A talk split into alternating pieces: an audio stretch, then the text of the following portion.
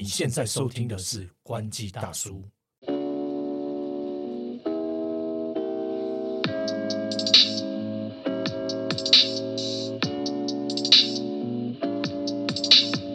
嗨刘，嗨，头哥，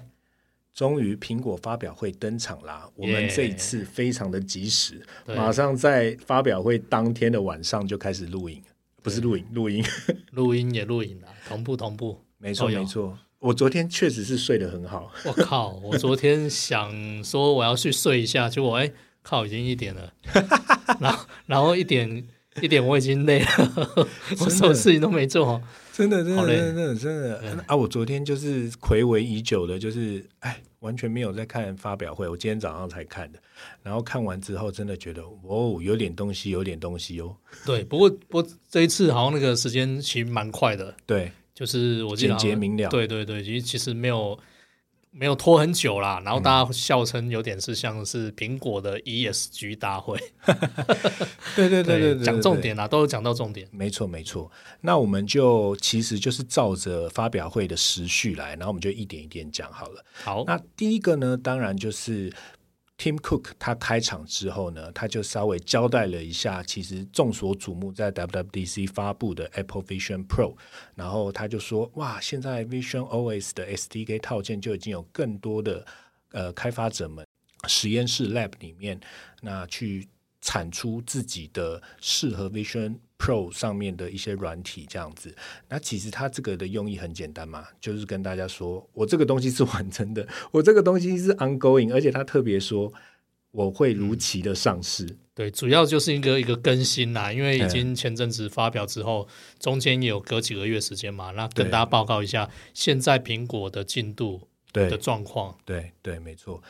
那再来呢，它就马上跳到了 Apple Watch S 九。那其实 Apple Watch S 九基本上面外形没有什么太大的变动，它还是四十一跟四十五公里的表壳版本嘛。那这次比较大的改变是，它重新设计了它的系统封装晶片，它叫做 SIP 哈，这 SIP 的这个呃晶片，然后提升到了 S 九。那晶片的升级当然就是更快，但是它在续航的部分呢，还是像李欧之前讲的，苹果自己界定的时间。对，就是十八小时一天不到 二十小时的啦。对对对时间有限的也很宝贵。对，没错没错。那其他比较特别的就是它在 Apple Watch S 九跟 S 呃那个 Ultra 对 Ultra 二的时候，它都有，因为它都是用 S 九的晶片嘛，所以他们都有这个捏两下，你就可以接听电话、回复讯息等等的功能。嗯，对。那其实这个功能，呃，其实在之前的这个 Watch OS 的版本跟之前的手表里面，它就是当做辅助使用，就是给一些就是需要呃，可能他比如说他可能只有一只手的一些智障人士，他可能可以用这个功能来快速的达到呃操控手表这件事情。嗯，那他等于说这次把这个辅助使用更加直觉化的，让所有的呃一般的使用者不用自己再去额外的设定。那它的整合也很好，比如说你就是电话来了，或是闹钟响了，你就这样点两下。那其实我觉得这个功能也还不错的原因，是因为比如说你有时候骑脚踏车，你在运动的时候，那你不可能放双手嘛。然对，所以这功能算蛮贴心的。对对对对对对对。然后再来就是它有一个那个 U two 晶片啊，其实就是它的超宽屏晶片，它从 U one 变 U two 这样。对，第二代嘛是 UWB 嘛，对 U W 对对，超超宽屏还是超频宽？超宽屏超宽屏，对对对，就是多了这个晶片嘛，对对然后它就可以用来寻找手机。对，没错。然后而且可以定位的更加精准。其实这个功能就是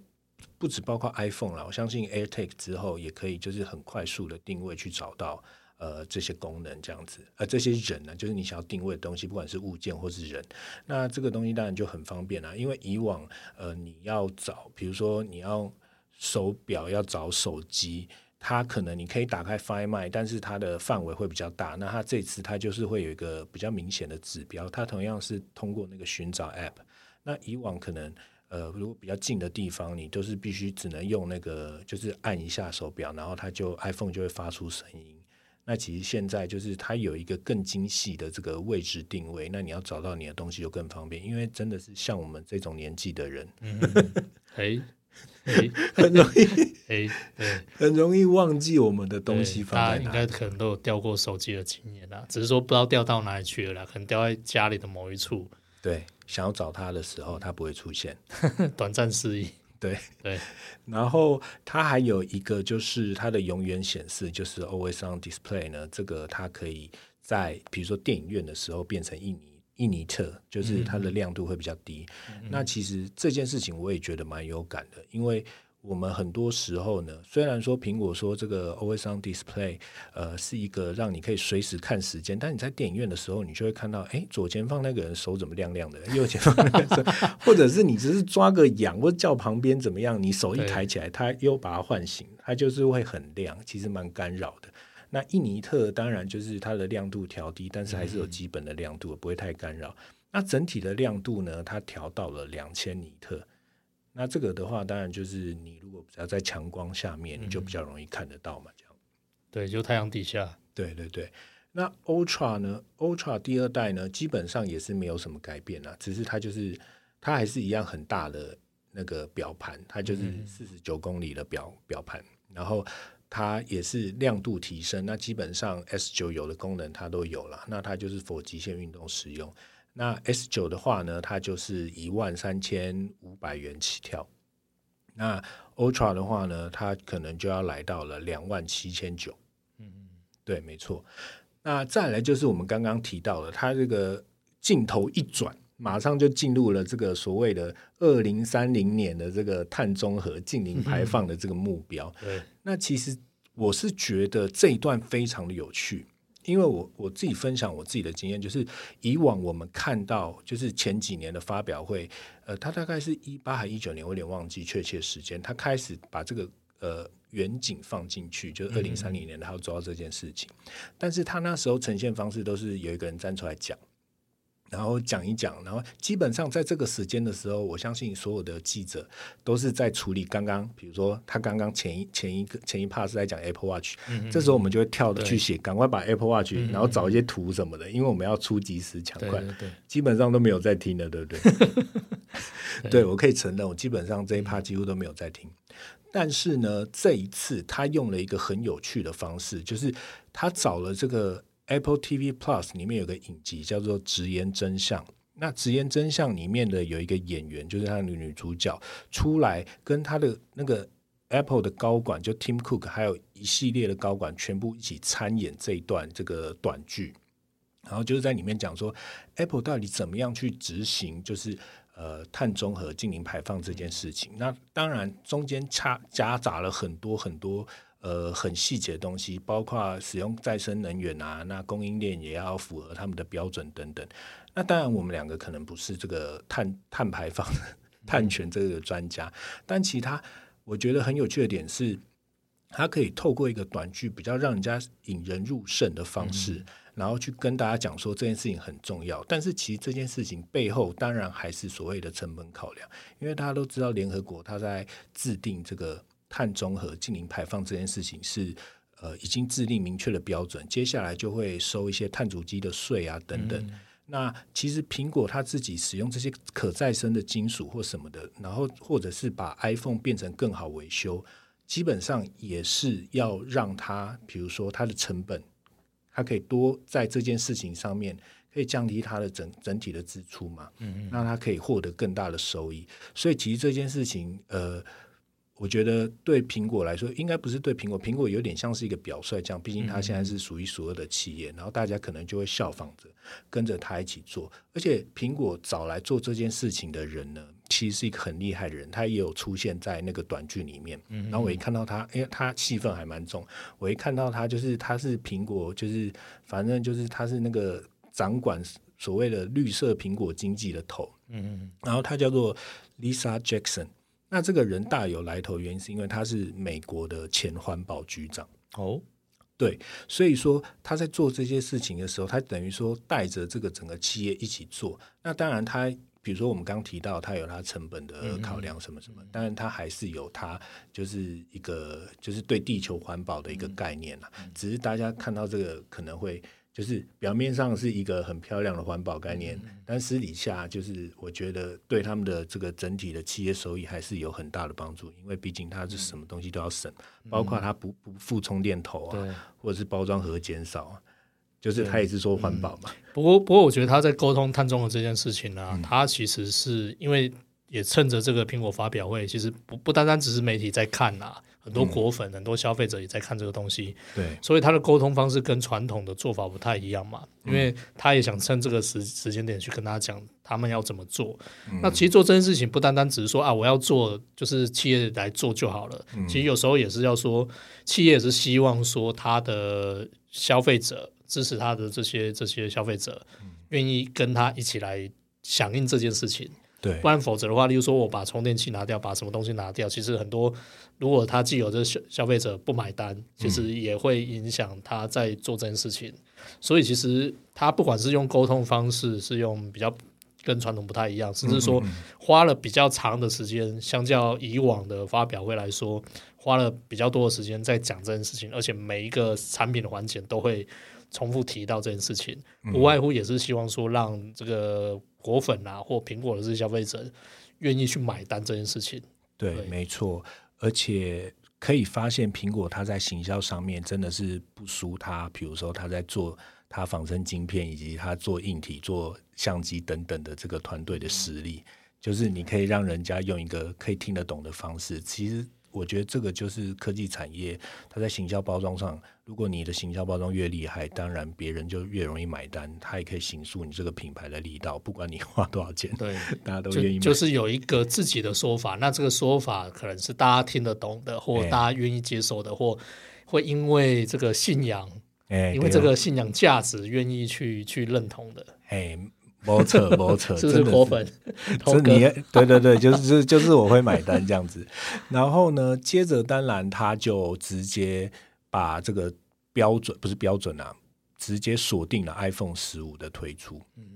那其实就跟先前的爆料内容大体上是差不多的，除了它的 USB C 呃的那个线没有跟着它的外面的颜色线，外面的机壳颜色。一样以外，其他几乎都是大同小异的啦。包括像是这个提升它到四千八百万画素，然后晶片用呃前一代的 Pro 系列的晶片。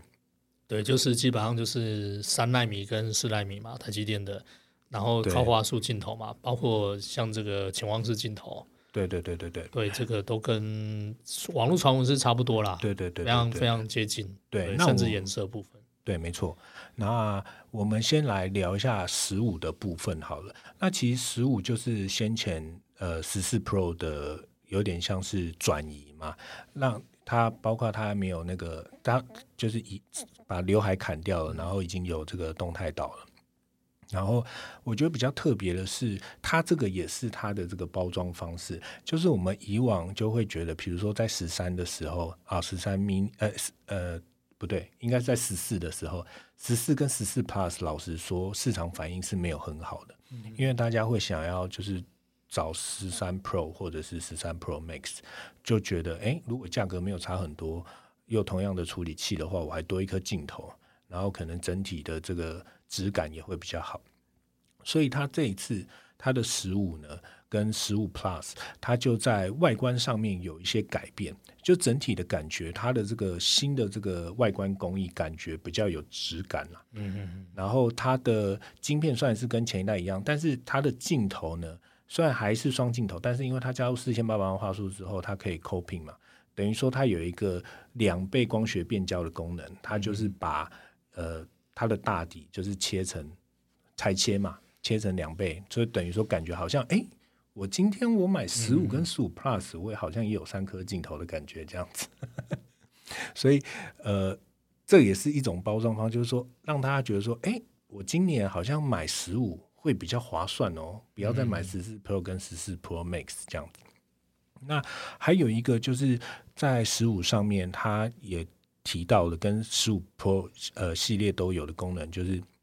它都可以。直接用它的主镜头拍照之后，你不用特别切换到人像模式，对不对？嗯，那这一点其实我相信苹果不是第一件做这件事情的人啦，因为有一些 App 也可以做到。那我相有有很多 Android 手机也可以，就是随时去，就是拍完照之后去改变照片的焦点。嗯嗯嗯，对就是那个大光圈模式嘛。对对对对对对对，然后去制造一些虚化景深的效果等等。那其实这件事情就是像我们刚刚提到的，就是让他在拍照的时候感觉更顺、更呃像傻瓜相机一样很方便。那它同时也保留了很呃把照片的真实，就现场真实。呃，收纳进去之后，然后也保留了后置的宽容度，让你可以在后置的时候去更多的去设定自己想要的，包括构图啊，或者后续等等的一些呃编修功能这样子。我相信这一次十五跟十五 Plus 应该是会比十四跟十四 Plus 的买气要来的好的。我觉得可能 Plus 可能还是会被边缘化，对，因为其实 Plus 的荧幕是蛮大的，对，所以对大部分人来说，可能因为现在的荧幕占比是很高，虽然它只有六点一寸，但是坦白说，这个已经都够用了啦。嗯所以其实我们可以看出，上一代 iPhone 十四系列，十四其实卖的是比 Plus 好的，嗯那 Plus 就真的是没有卖的预期那么好嘛。当然，当然这个这个出来跟产品是那个定位是是有一些有一些关系嘛。对，那其实我们可以看这一次，我直接就挑那个价格部分好了。嗯嗯嗯，好，这一次价格其实在大家如果有去注意，就是说，呃，美国公布这个公布美国售价的时候啦，其实我个人是蛮意外的，就是竟然没有涨价。嗯我觉得换了那么多东西，加了那么多东西，其实该涨价，因为其实前几年其实也都没有涨价。嗯那台湾是因为汇率关系，所以有涨价嘛。嗯那这一次，诶，美国售价也没有涨价，然后台湾当然也是因为汇率，因为最近其实台币走贬啦，所以所以这个涨价那个涨价其实本来就是预期这种事情。嗯但是如果我们来细看，就是说 iPhone 就是十五全系列，就是说十五相对于上一代 iPhone 十四来说的话，它是涨价两千块。啊，那 iPhone 十五 Plus 相对于上一代 iPhone 十四 Plus 嗯涨了多少？涨了一千块。嗯对，那其他像呃十五 Pro 对十四 Pro 是涨两千嘛？那 Pro Max 的话，对比的话是涨了两千五嘛？嗯那其实我们可以来看啊，就是说为什么 Plus 只涨一千块？嗯我个人理解就是说，因为上一代坦白说也没有卖得很好，嗯那这一次其实可能我觉可能可能内部可能也会觉得说啊，可能有可能会跟上一代状况是一样的，所以干脆让 Plus 跟跟就是让十五跟十五 Plus 的那个价格稍微拉近一点，嗯嗯然后就是让它跟那个 Pro 的价格有有比较明显的区隔嘛。嗯，那这样的状况下，就是其实也是希望说能够带动 Plus 的一个销售量啊。对，那当当然这样会不会真的去带动？我我个人还是持问号的。嗯对，因为基本上大家第一批一定是买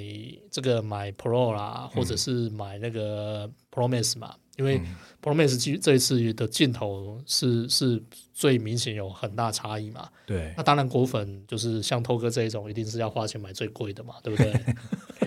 对，就是拿出来就要跟别人别人家不一样嘛。嗯那那这样的情况下，其实可能第一批都是买 Pro 啊或 Pro Max 之类的。嗯那当然，有些人可能因为预算考量，他不会去买到 Pro，他可能就是选择买买十五。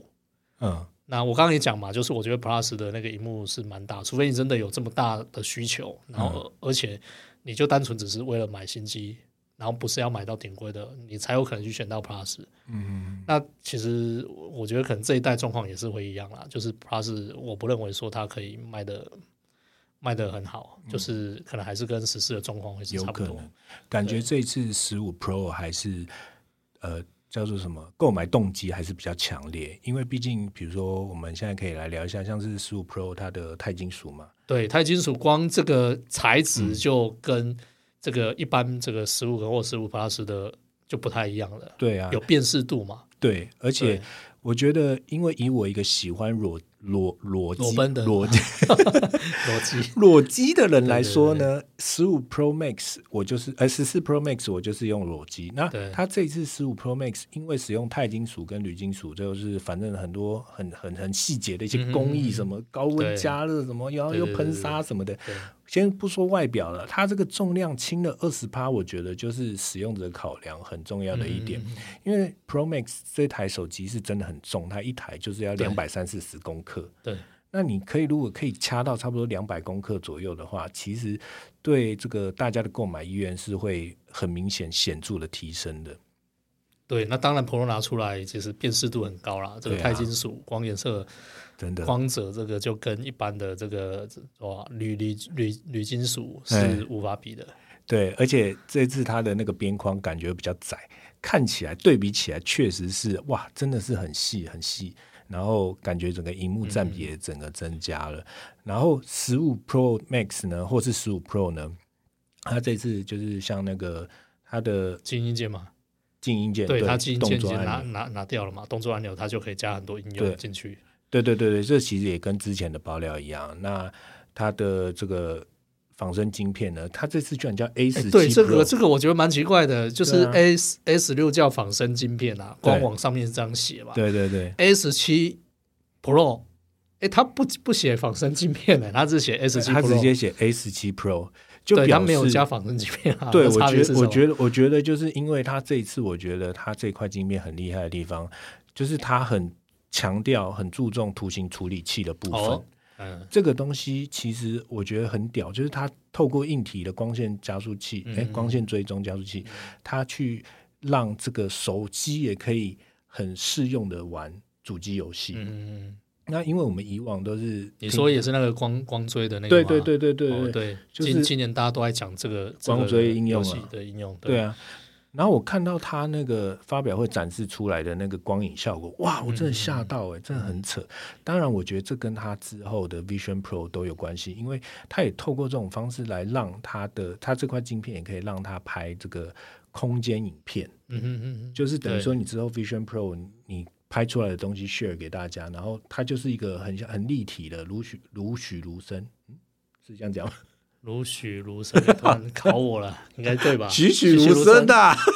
被你搞混了。对对对对对对，真的很厉害。对。对对，然后我还要再讲一下，就是说这个 S 七 Pro 它其实是台积电三纳米晶片嘛，对啊，那三纳米的这个工艺制成，等于是首次是运用在手机晶片上面，对没错。因为包括像联发科、高通，目前都其实是没有导入这个三纳米的嗯，的这个制程嘛，对，那苹果基本上就率先去用这个制程。那像前阵子联发科就有发一个稿，嗯，哦，他就说他三纳米晶片呢会在明年推出，嗯，那也就是说短期内啦，嗯。就是基本上联发科不会有三纳米制成的这个这个这个晶片，手机晶片，等于苹苹果的这个 S 七 Pro 优先独占鳌头。对对对。等于说他已经在拉大那个差距了，因为以前的那个拉出来的那个时程差距好像没有那么大。以对以前就是华为发呃，可能就是苹果发表或华为发表，就是在抢这个先进制程嘛。对然后后后面就是联发科也跟着有，那甚至说可能哎高通高通如果也是用台积电也会有这样，大家都有，只是说这个时间其实差不了多久啦，都都差不多在下半年这样。嗯那你看这一次等于三纳米手势是运用在这个手机的晶片上面，嗯，那而且短期内看起来就是只有苹果用嘛。对，至少拉开半年以上了。对，那那苹果也是率先发表，我觉得这个真的是在这一块遥遥遥领先。而且它原本的，比如说它原本的 A 十六，它就不慢了。大家不要觉得说 i 十五跟 i 十五 Plus 好像比较便宜，就是什么中阶手机，没有它对 A 对十六今天超快的好不好？对对对，它本上六其实蛮强很强啦，对啊，它四就是纳米，对啊，对对啊，它就领先，它就它其实已经领先了高通的这个最新的处理器了嘛，对不对？呃，领先嘛，就对如果以十六都大家差不多啦，就是都是四纳米制成啊。对对对对对。对，那基本上呢，呃，除了我们刚刚提到像呃晶片之外呢，特别可以聊一下的就是它的镜头升级的部分。嗯，这一次它在 Pro 上面用了七镜头来当做它的包包装。嗯，七镜头，对，为什么是七对镜头呢为什么？是七镜头？因为呢，它就是三颗镜头嘛。那呃，在这个 Pro Max 上面呢，第三颗就是它所谓的潜望式镜头呢，它是可以达到一百二十公里等效的这个五倍光学变焦的望远嘛。对，那它的两倍呢，就是它以往那个四十八公里等效的那一颗长距的这个望远镜头。那它原本那颗主镜头呢，它就可以把它变成了这个叫二四二八三五。这个二四二八三五这三个焦段，其实是我们拍 拍那个人像蛮常用的定焦镜，然后还有一颗它的十三公里的超广角嘛，然后它还多了一个，也不是多了，它原本就有的那个微超呃那个微距 micro 的镜头。对，那二四二八三五，我觉得可以讲一下，就是有在摄影的应该知道，就是说这个等效焦距，而且二四跟二八，它其实也算是广角的镜头。那二四公里的，它就是适合拍人。然后带一点大景的感觉。那二八呢？你可能可以就是一样，也是拍人嘛，但是可能可以带一些室内，比如说你还是想要有一些景物进去这样子。那三五就是一个很蛮不错的一个人像焦段的，你就可以刚好把一个人的这个很细微的呈现出来。那它的望远镜头，那不用说，就是李欧。他之前常说他喜欢的那个压缩感，尤其是一百二十公里这个。虽然说三星已经 领先在前了，但是他这次还是有做出来。那他这个潜望式镜头，它的包装就是说它是一个什么什么什么光学棱镜，四重光学棱镜啊。那这个光学棱镜呢，它就是可以，当然就是在有限的空间里面，透过光线的折射，那折射的越多呢，就可以拉长这个焦距。所以，呃，不知道实际拍起来效果怎样，它秀出来的效果感觉是真的蛮厉害的。那就等之后就是有时机的时候再来拍给大家看。不过精准、精精精确来讲啊，它应该是不是就这个叫多镜头多焦段？对，什么七镜头？这个对，没有，其实就是 其实就是他的一种他的一种方，它的一种说法，因为他以前他也会说他是，比如说。他说，iPhone 十四、iPhone 十三的时候，他不是有一个超广角跟一个一倍的嘛？然后他就说它是两倍变焦。嗯嗯嗯，这是我们一般人不会这样讲的。搞混了，对啊，对啊，确实，你从零点五到一是两倍，但是我们通常都是讲望远的时候。对对对。所以这个就是他一个，也是他的说法啦，就是这妈讲的好像很厉害，但确实对很多种这个不同的焦段，当然对一个。呃，喜欢摄影的人来说，他的选择性就很高嘛，可玩可玩性更高。对，没错没错。那我觉得另外一个可以提的，就是在相机的部分，就是因为以前 iPhone 每次过年时候不是都会有一个用 iPhone 拍大片，然后很多人其实 iPhone 近年来一直在操作这件事情。那包括它的串流上面，或者是呃有一些拍电影的导演等等。那这次苹果呢，它就是有推一个叫做 Capture One 的 App。Capture One 呢，就是你拍照的时候，我们一般商业影片拍、商业照片拍照的时候，不是拍一下可以快速的跑到一个 iPad 或者什么的。嗯嗯嗯。我们在棚拍的时候，那另外录影的部分呢，就是说它的录影，它现在可以外接硬碟来储存。我觉得其实苹果，然后苹果它想要做的就是，它一直想要把这个拍影片这件事情。变成大家生活的就是一部分，然后又让更多的创作者来去做拍影片这件事情，然后让大家觉得说，啊，你不要管那些什么 GoPro 了，你不要管那些什么单眼相机，我一只手机就是你生活所有创作社群的重心，你就是用我这一支就对了。所以当然也是回到我们之前有聊到了，像是呃社群的这个比例会加重。因为大家就是这群社群的人，他就是他不管你什么规格什么有的没有的，你拍东西拍的好看就好，对不对？对，其实像大家如果有经过那个 Apple Store，都会看到时不时好像有那种开课嘛，讲课啊，就是教大家怎么去用这个。对对，苹果其实在这部分算一直都有在做，当然其他品牌也是有啦，只是说因为因为苹果那个空间比较大，对，例如说像我之前在日本。日本哎，好像是在日本还哪里，就是逛也逛到了，虽然我听不懂，我只是在那边休息，我就看他们在讲什么，就教大家怎么用这样。对对对对，而且他现在拍 ProRes，他有加了这个叫做 Log 模式编码，其实就是调色了，但他就是给专业使用者，他很多就是让大家知道说我的 Pro Max。这个顶规的机型已经可以做到什么样子的境界了。那它包括其实它就是全部都绑在一起，像是它 iCloud，它现在也有这个六 TB，就是更大容量的选项。虽然之前都说什么 iPhone 会有两 TB 的两 TB，吧，我觉得是不可能的，因为如果卖更大，我 iCloud 赚不到钱。哎呀，而且你还要加那个硬体进去，真的是嗯。给档哎，那还不如你 iCloud。其实这这个事情确实是比较对的，你订阅制一定是比单买一只手机赚的还要长久，而且通常嗯对往上买之后，通常都不会往下降，对，因为你不知道，如果他妈我一个一 TB，然后要降到五一二还是什么的，就是我容量要缩小，嗯哎、是不是？一两两百 G 吧？对。你要你要怎么去删那些对啊，对啊删那些档案？你根本就是很麻烦，嗯所以你只会一直每个月乖乖的付钱这样。对，确实就头哥讲到重点，就是把你绑住之后，我就每个月就是可以从你身上收刮固定的的费用下来，这样。对对对对对，那当然就是我们刚刚零零总总的提到那一些，就是包括游戏的部分啊，串流影片，它现在也可以支援串流影片更好的播放，然后还有这个拍摄录影的部分。那其实基本上它就是把这些你的日常生活所需的娱乐通通包办，但是这些东西其实还是放在一个这个所谓的消费性产品的身上。那其实后来我们做品牌，我们会知道说，你要创造一个大家的需求的时候，有可能不只是消费性，还有一个就是它是一个必需品。那苹果其实在这近几年，比如说去年开始，它就用卫星来去做这件事情，那就是跟或者是呃这个叫什么车祸侦测等等，对对对对，它就是把你的手表或者是你的手机绑成是一个哇，可以救你生命的一个必需品。你然后你现在它现在新的这个卫星的什么道路救援什么的、也是一样，也是强调要去做这件事情，就是说你的手机不只是一个消费品，它也是你生活救你生命的必需品。不过讲到这个头哥讲这个卫星，嗯。这一次我比较失望，就是说，哎，这个卫星好像没有像，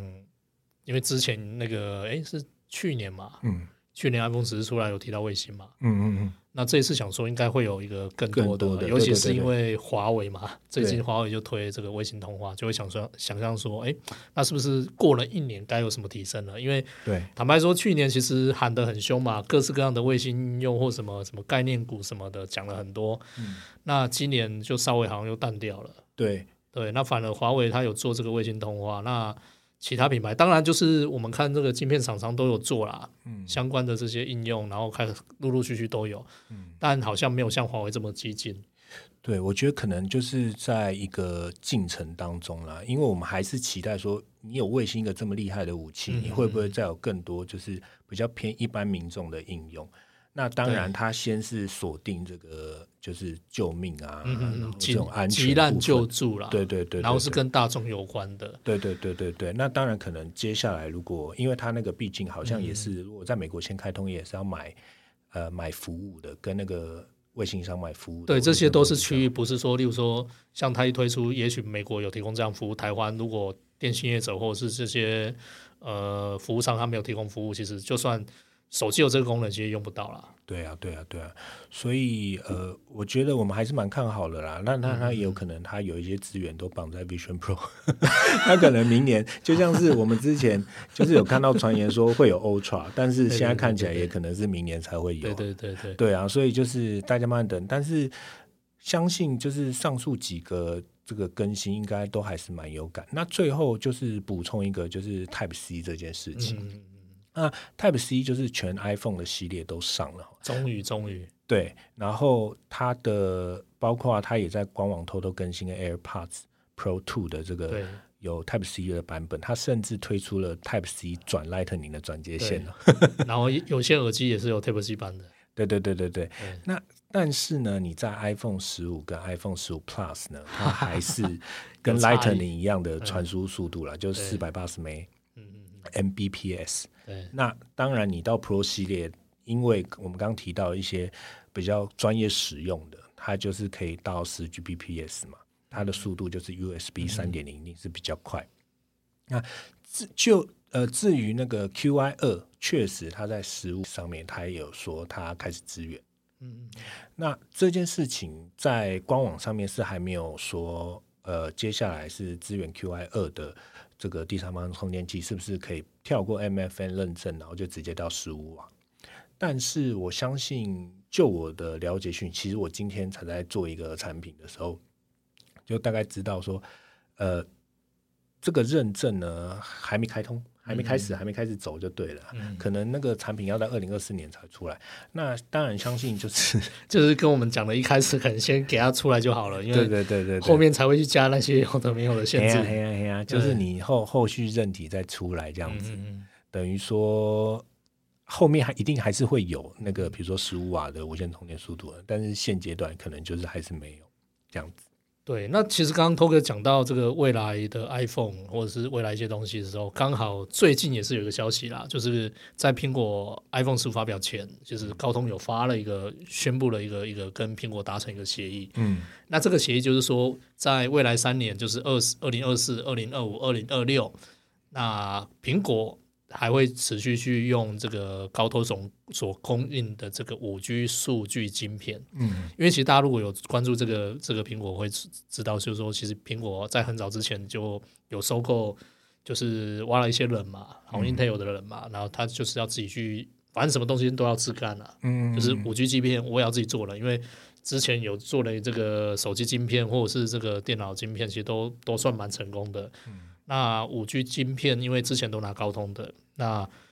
就是他们就是一直想要自己做自己的嘛。嗯。但是呢，好像出了一些看起来应该是不是很顺利啦，所以这个这也是蛮有趣的，就是高通发了这个说他们跟苹果达成协议，那也就是说未来三年内，嗯，那还是可以看到手机里面 iPhone 手机里面的五 G 模电还是也是高通供应的。对，这个是跟未来有关的。对对对，消息，毕竟。一定还是还要合作一下，可以省下一些经费拿去弄 Vision Pro。没有啦，对不对？应该是 应该是烧了很多钱，对对对，烧了很多钱，觉得说，哎，短期内好像超越不了，没有那么难做，可能做出来就有速度可能，嗯，这个坦白说，这有很多专利问题啦。哎呀哎呀哎呀，高通还是很强的，好不好？大家不要看不起高通，高通棒棒这样子。OK，那今天就是很快速的跟大家分享到这边，就是这次苹果发表会的内容啦。好，那大家如果想要再知道我们一些可能想要听 iPhone 其他呃更多的讯息资讯的话，那可以跟我们来做分享。对，没有错，没有错，因为其实这个 iPhone 后续。每一个东西都会有很多东西可以讲，那我们就后续看看，比如说网络声量哪边比较高，我们就可以抓出来再来讨论这样子。好，今天感谢大家的收听，喜欢我们不要忘记什么，记得按赞订阅我们。OK，拜拜。